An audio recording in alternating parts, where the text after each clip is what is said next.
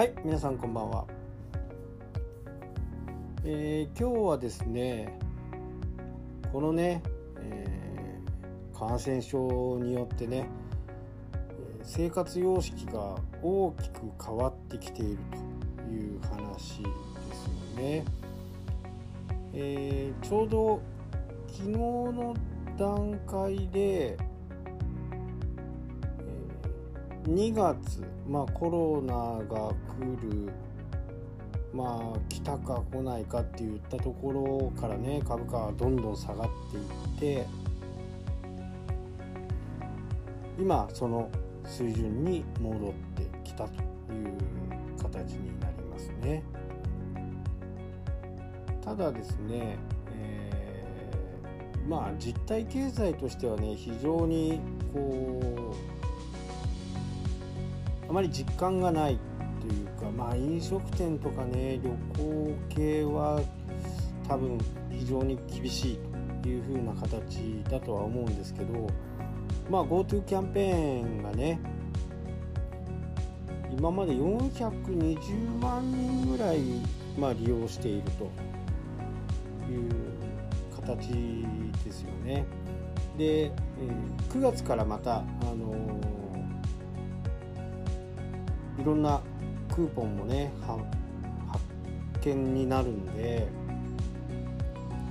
まあ、9月の GoTo キャンペーンはねちょっと考えてます。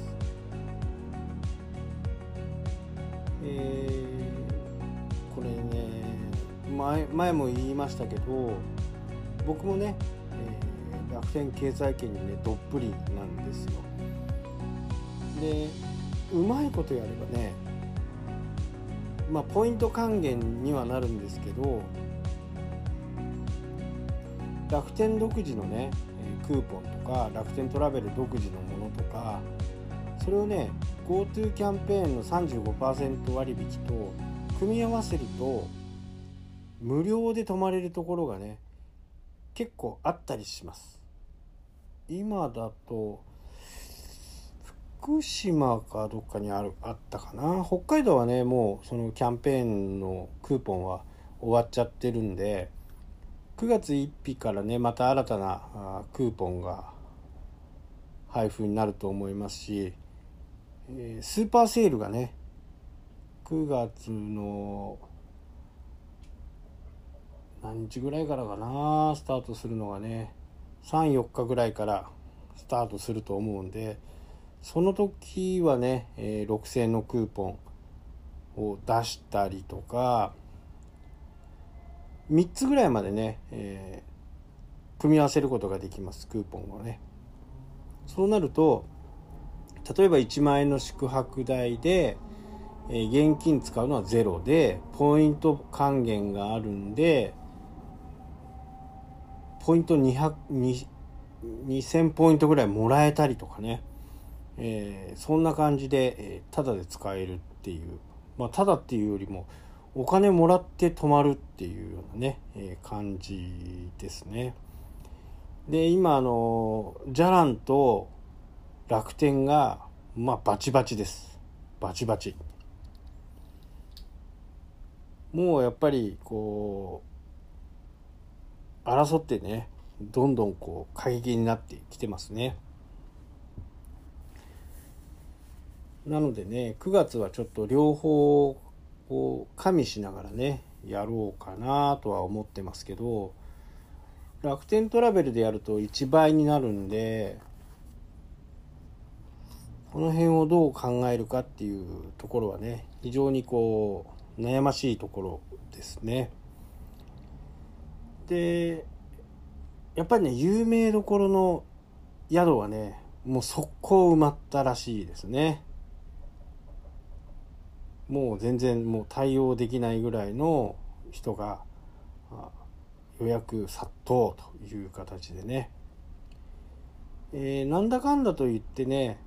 北海道なんかもそうなんですけど8割はねやっぱり道民なんですよね。道民が宿泊をしているという形なんでまあインバウンドってねよく言われますけどまあ北海道でいうとねやっぱりニセコ小樽っていうのはね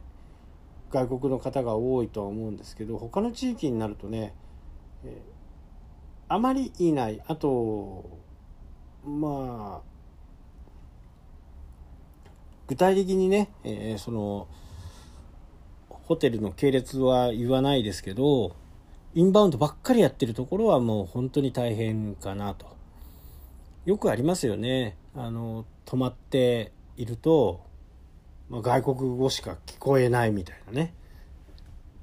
まあそんなところはね超打撃だとは思いますけど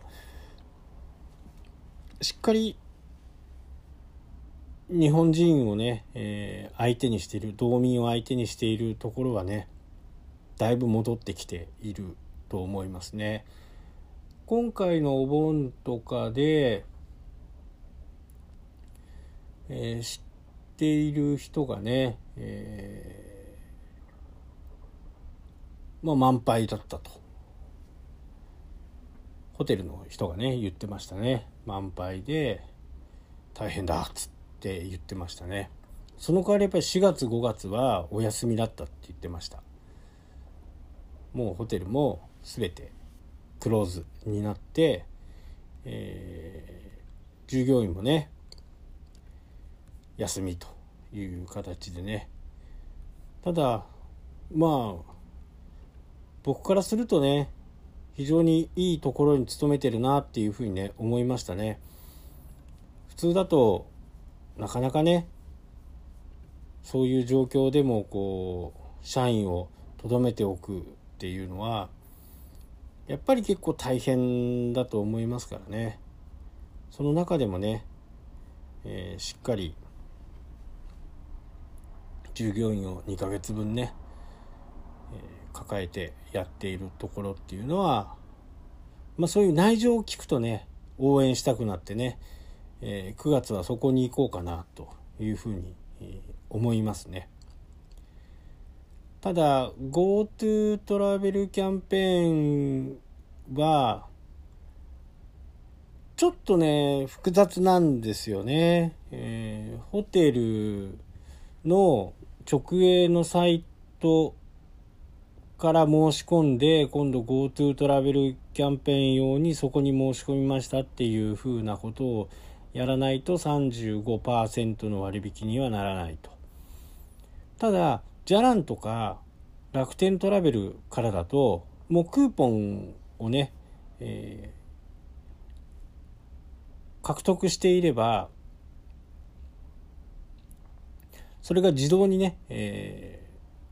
ー、計算になりますんで35%引きで GoTo トラベルで楽天クーポンが2000円で地域のクーポンっていうのがあるんですよ。地域のクーポンが6000円とかね。そうなると1万5000円ぐらいのホテルで結構なねお安く泊まれる。で聞いた話によるとねこう石川にあるね加賀屋さんなんかはもうやっぱそもそも高いですからね。1泊1人4万円とかそんな感じなんでそれで35%ですからま非常にリーズナブルに泊まれると